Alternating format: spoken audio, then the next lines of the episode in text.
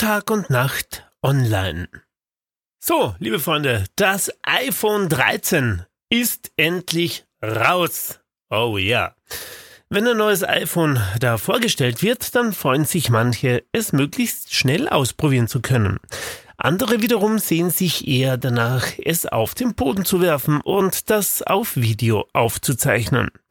Der YouTuber Everything Apple Pro wollte wissen, wie sich das iPhone 13 und das iPhone 13 Pro Max schlagen, äh, wenn sie auf den Boden knallen. Bei den Geräten handelt es sich da um die aktuellsten schwersten iPhones. Das Pro wiegt 204 Gramm, während das Pro Max sogar 240 Gramm wiegt.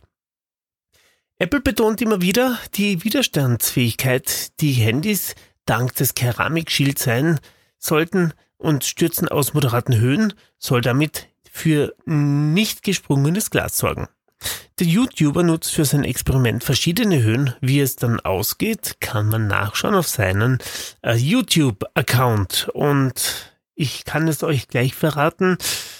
Ui, Scherben bringen Glück.